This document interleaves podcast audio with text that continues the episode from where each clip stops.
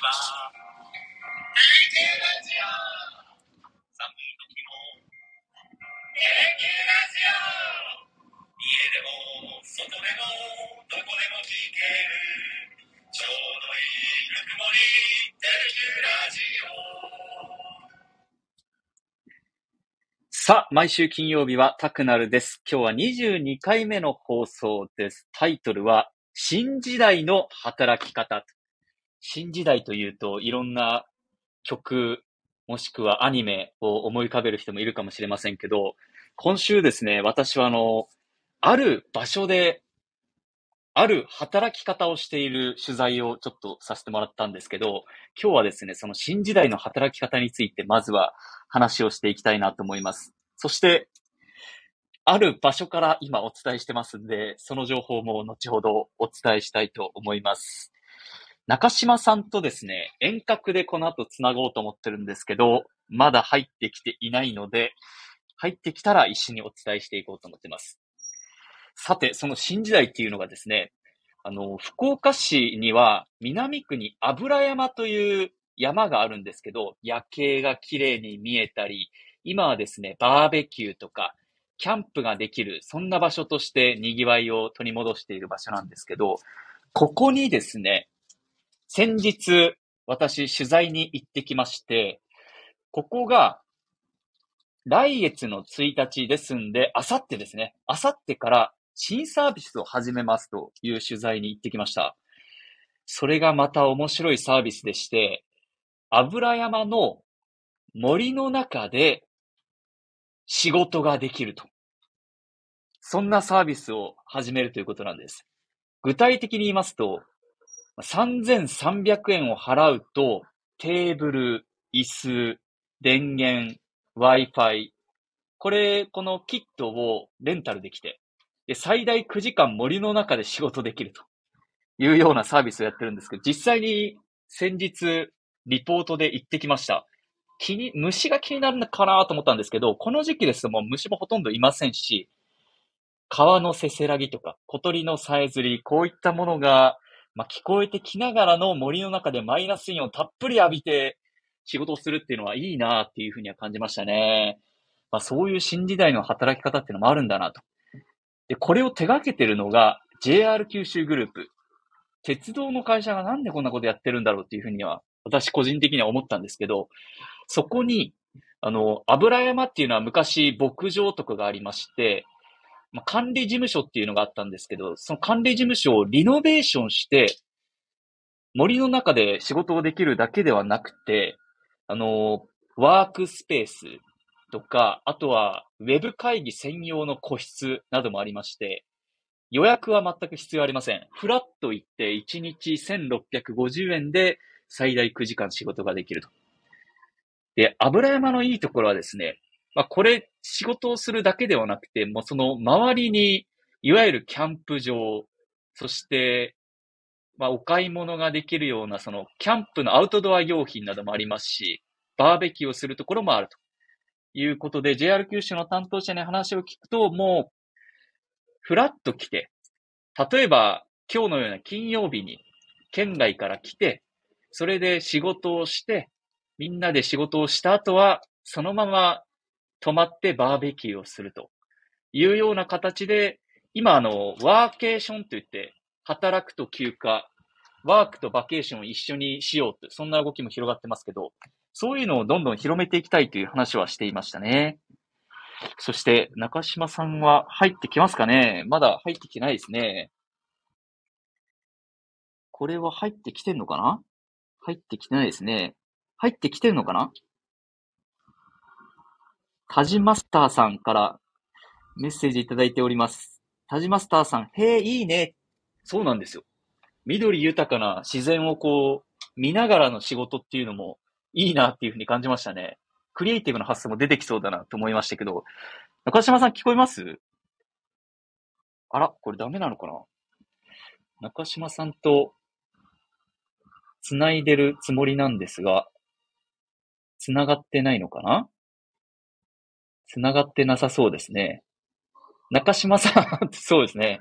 メッセージ来てますけど、ちょっとね、こういうのを私がなかなかやったことがないので、うまく繋がってる感じが、あ、メッセージが中島さんから来ました。どうやるんだっけ？すみませんって来ました。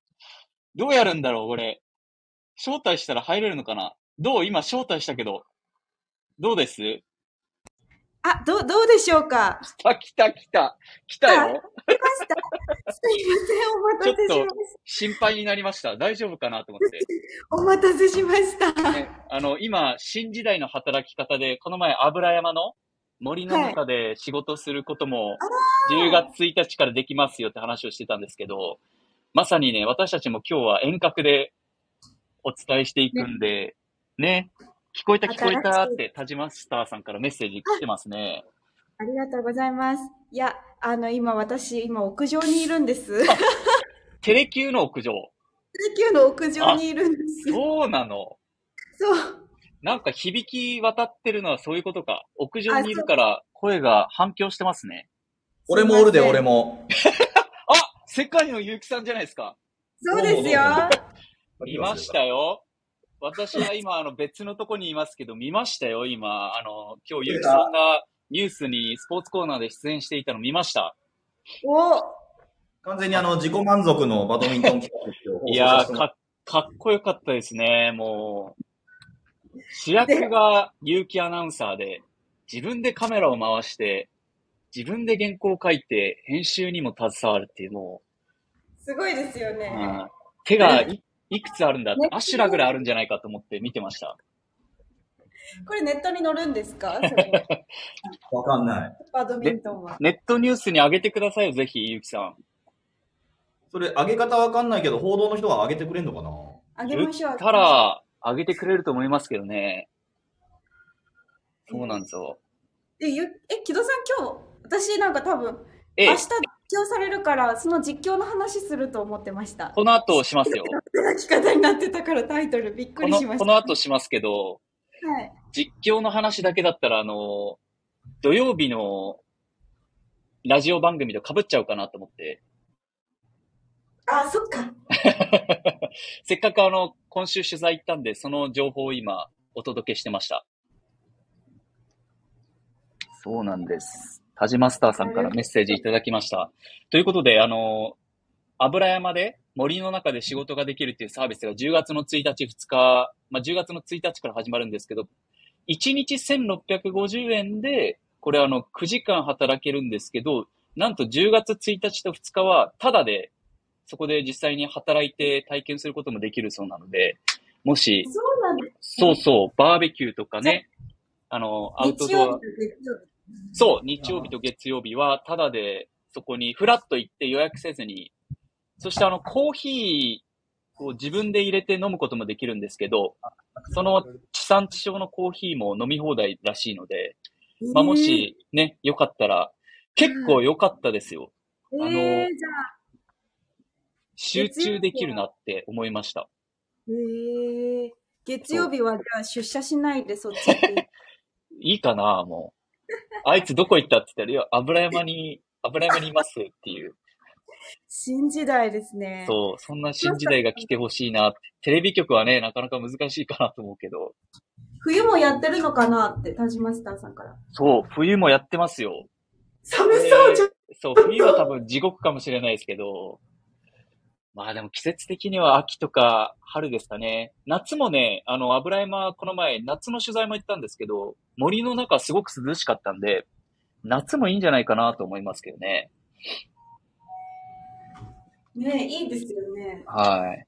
夏は夏で、影、日陰が多いですし、標高高いから。そうなんですよ。ということで、ちょっとね、また、あのいろんな情報を来週も取材した情報をお伝えしていきたいと思いますけど、ここからは、今、あの、なぜ中島さんと遠隔でお伝えしているかというと、私が今、あの、福岡 PayPay ドームのテレ Qのブースにいまして、田島沢さんから標高はって来てますけど、標高、は油山の標高はちょっとわかんないですけど、夜景が綺麗な場所です。それぐらい高いところが見渡せますね。そう。福岡で言うとね、こうデートスポットとかにもなりますもんね。油山の夜景は。ということで話戻しますと、私あの、 PayPay ドームにいるのが、明日、テレキューでの野球中継を実況するということで、今日はペイペイドームに昼頃から取材に来てます。昼からいるんですね。そうそう。あの、試合はこの後始まるんですけど、選手はだいたい2時ぐらいにはグラウンドに出てくるので、そのタイミングで選手とかコーチに話を聞くために、だいたいまあ4時間以上前に皆さん現地入りして、メディアの皆さんはですね、情報を取るっていうのが一般的な流れなんですけど、それで私もペイペイドームに午後から来てましてはい、明日はね、日本ハム戦。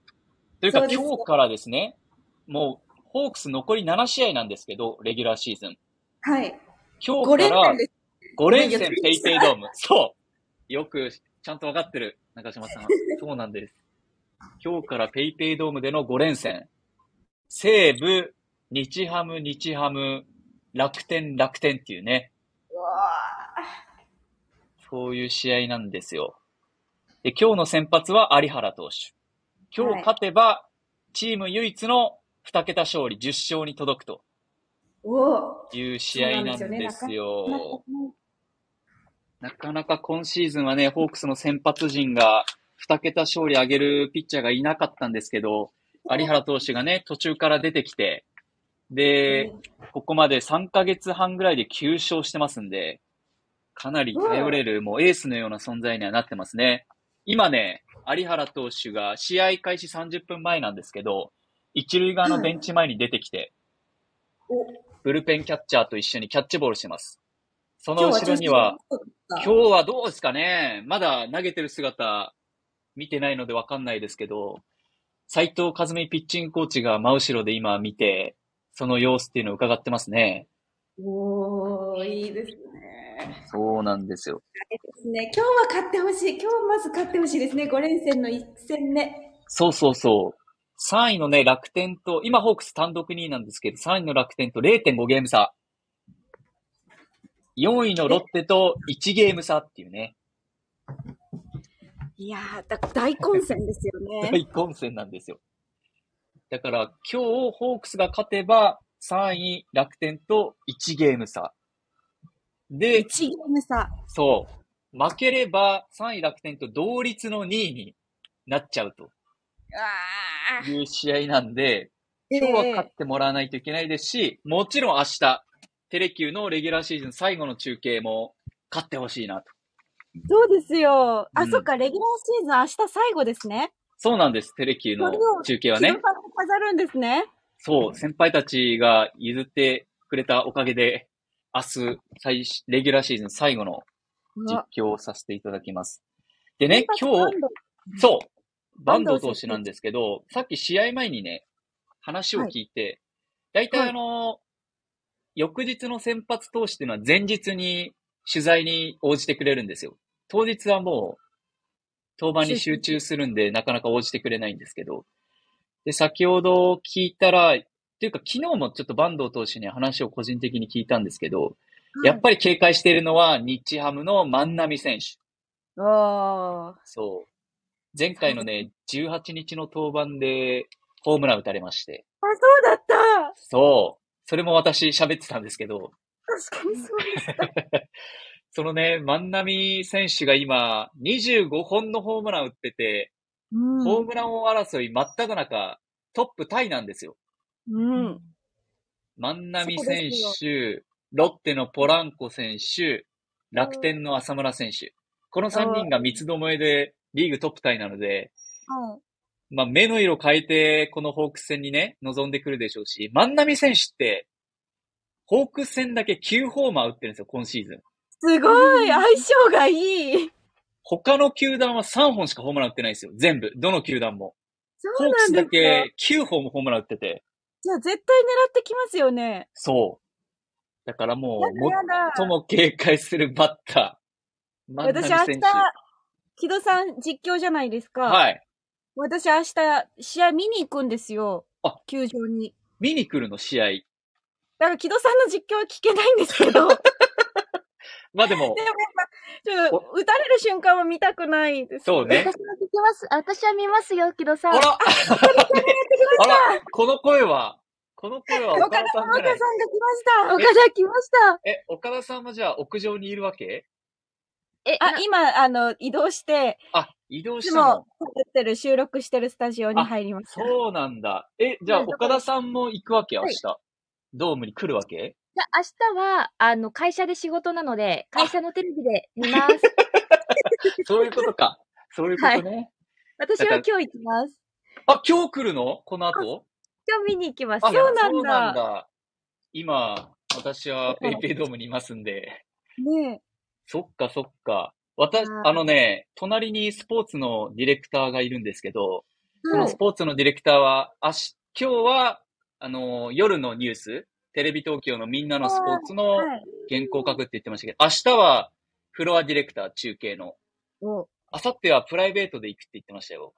すごい。毎日、大のホークスマン。大のホークスマン。違う違うって言ってる。違う、違う、違う、もう違う。違うわ違うよそれはそれで違う。違うよ。それは違うよって言ってる。それは違うって言ってる。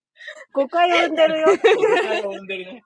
そうそう。まあいや、ね。でも、ちょっともう本当にこの終盤戦どうなるかわかんない。CS 進めるかもまだわかんないから2位だけど。そう。負けられない戦いなんですよ。いんですよ。そう。でね、明日のそのポイントはもうまさに先ほども話しましたけど、やっぱ万波選手をホークスはどう抑えるかというところだと思うんですよ。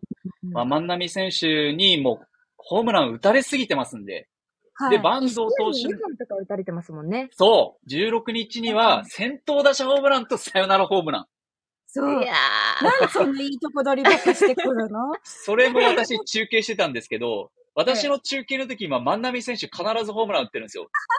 え、あれあの、中継終わりギリギリの時に打たれちゃったやつあ。そうそうそうそうそう。ー、打たれて、あそうそうそうそう。あんなのもう見たくない。ーやだやだやだやだ。夢でした、本当に。残り30秒で申し訳ございませんが、試合の途中で放送をって言ってたら、パコーンって打たれてね。打たら打たれた。ですよ辛ねい。なそういや、だから明日が日本ハム戦4試合目なんですけど、今シーズン喋るの。はい。はい。過去3試合いずれも万波選手にホームラン打たれてるので、ちょっともう個人、個人的にも警戒してるんですよ。え、木戸さんちょっと声色変えて実況してください。ど、どういう、い怒りを込めて？何何を？それは、それはちょっとね、か、それは辛いね。なんか、めっちゃ高い声かめっちゃ低い声が、ちょっと今までの木戸さんと違うなんか要素を足あして、そう。ああ、はい。声高い感じで。はい。はいちょっともう今までの、あの、万波選手の時だけでいいので、万波選手だけで、だけでいいの？はい。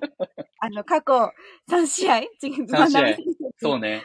出てるので、ここ、この時だけは声変えますって言って やってください。木戸が喋ってる感出さない方がいいね。はい。い。そしたらもそしたら抑えう、られるかな。大丈夫です。そう。いや、で。あの、なんといっても、今日も夕方のニュースでも放送しましたけど、松田信弘選手がねうん今シーズンから巨人に行ってましたけど、昨日引退会見開いたじゃないですか。はい。で、今日ね、試合前に柳田選手の話聞けたんですよ。おー、はい。で、柳田選手って、その、もともと使ってるメーカーが、あの、アンダーアーマーのメーカーで、同じメーカー使ってるんですよね、柳田選手と松田選手って。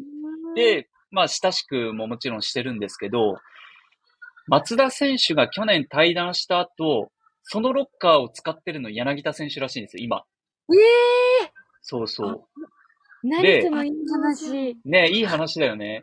で、松田選手が、そのずーっとホームラン20本とか30本とか打ってる時に、柳田選手はその、松田選手のホームランの打ち方とか角度とか、そういうのを見て学んで、いつか超えたいってずっと思ってたらしい。で、実際超えてるんですけど、その後。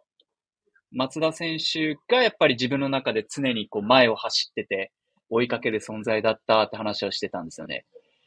わーでもなんでか松田選手も柳田選手にその厚尾をうん。引き継ぎた、引き継いでほしいって思ったけど言えなかったみたいなことをああ、そうなんだ。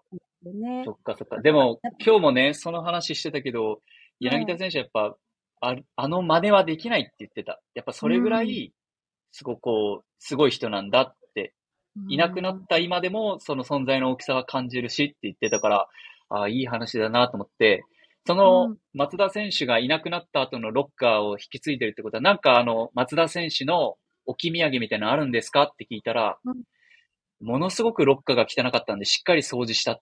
何も残ってませんって言って。聞いた節だなめちゃめちゃ面白いじゃないですか。そうそうそう。片付けずに行かれたんですね。そうそうそうそう。めちゃくちゃ、めちゃなんか、くちゃ後を汚かった託すように、後を託すぞっていうと同時に、俺が今まで積み上げてきたいらないものたちも全部、そうそうお前に託すぞってことですね。そうそうそう。いやで、も、やっぱり松田選手のことをどんな存在ですかって言ったら、ミスタープロ野球って言ってた。何ミスターって聞くとね、あの、長嶋茂雄さん、ね、読売ジャイアンツの終身名誉監督を思い浮かべますけど、そう柳田選手にとってのミスターは松田選手らしいですね。ねめちゃくちゃいい話ですよ。めっちゃいい。話ですね。ちょっとでも松田選手の話するときは、しんみりしてた感じでしたね。あ、そうですようんね。そう時代が終わった感じがしましたもん、ちょっと。ねえ。はい。本当に。で、斉藤和美さん、あの、ピッチングコーチにもはい話聞いたんですけど、斉藤和美さんに話を聞いたら、若い時、入団してきた時の松田選手が、こう、ここまで40歳までやるとは、こう多分、若い時を知ってる人は誰も思わなかったって言って、で、なんでですかって聞いたら、とにかく下手くそで、打球も前に飛ばないし、エラーもするし、うん。こんな選手が活躍するんかって思ったぐらい、野球の技術は当時はそんなにすごいっては感じなかった。ただ野球の能力がすごいっていうよりは、一生懸命やる能力がすごく高かったって言ってたね。やっぱがむしゃらにやれる選手って強いんだなっていうのを、和美さんが言ってて、あ、そうなんだ、そんな選手だったんだって。うんやっぱ選手から、うん。熱い感じ、がむしゃらな感じっていうのは、うんファンが見てても結構感じましたもん。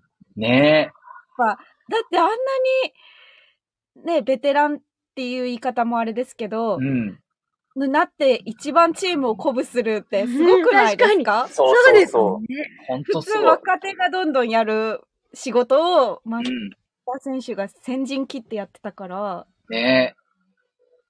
ね個人的には一番松田選手で思い出に残ってるのは、あのーコロナ禍で、なかなかこう、試合ができない時ってあったじゃないですか。うんその時に松田選手発信で、熱尾リレーっていう動画があったのって覚えてます？ああ、はい、覚えてます。松田選手が、熱尾、次はあなたの番ですっていうのを回していってたんですけど、その、うん。その輪が、プロ野球以外にも広がっていったんですよね。うん。あの、ラグビーとかバスケとか、サッカーとか、いろんな選手たちがそれをこう広げていって、スポーツがこうコロナを乗り越えるために必要なんだみたいな、そういうメッセージを感じたのが、やっぱ松田選手の発信力ってすごいなって、うん。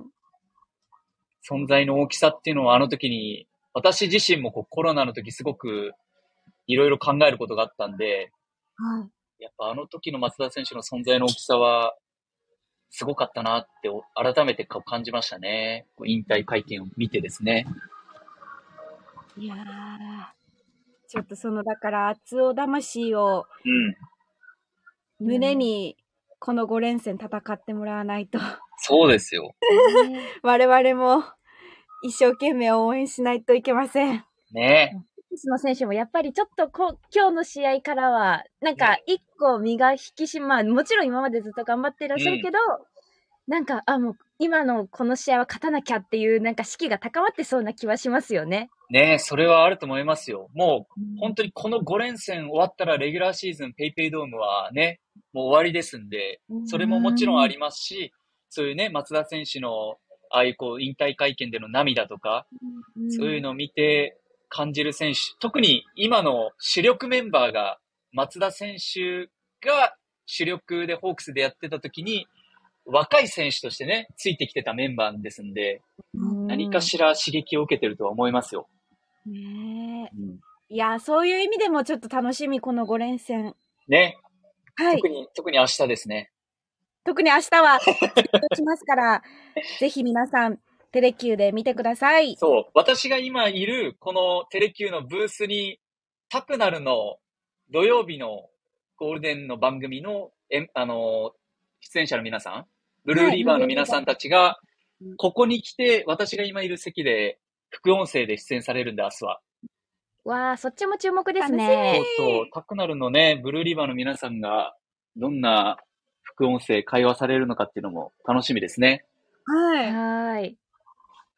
ということで、そういう意味でもだ皆さん大注目なんで、ぜひご覧ください。はい。岡田さん気をつけて、ドームにお越しください。あ、行きます。では、皆さん、一週間お疲れ様でした。良い週末をお過ごしください。音楽でもできるもんですね。ね。すいません、入り遅れてすいませんでした。いえいえ、ありがとうございました。田島スターさんメッセージありがとうございました。